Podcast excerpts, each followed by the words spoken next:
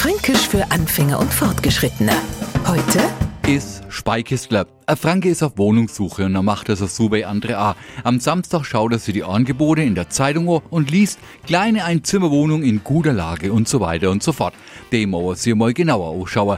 Als er sie noch das beschriebene Objekt in Natura betrachtet, sieht er, dass die Betonung in der Anzeige offensichtlich auf klein gemünzt war. Entsetzt stellt er fest, Nane. Und für der Speikistler wird der nur ein Haufen Geld im Monat.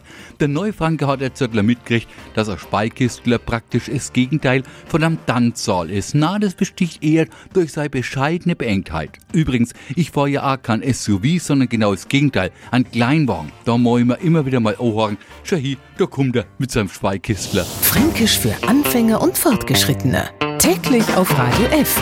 Und alle Folgen als Podcast auf U D E.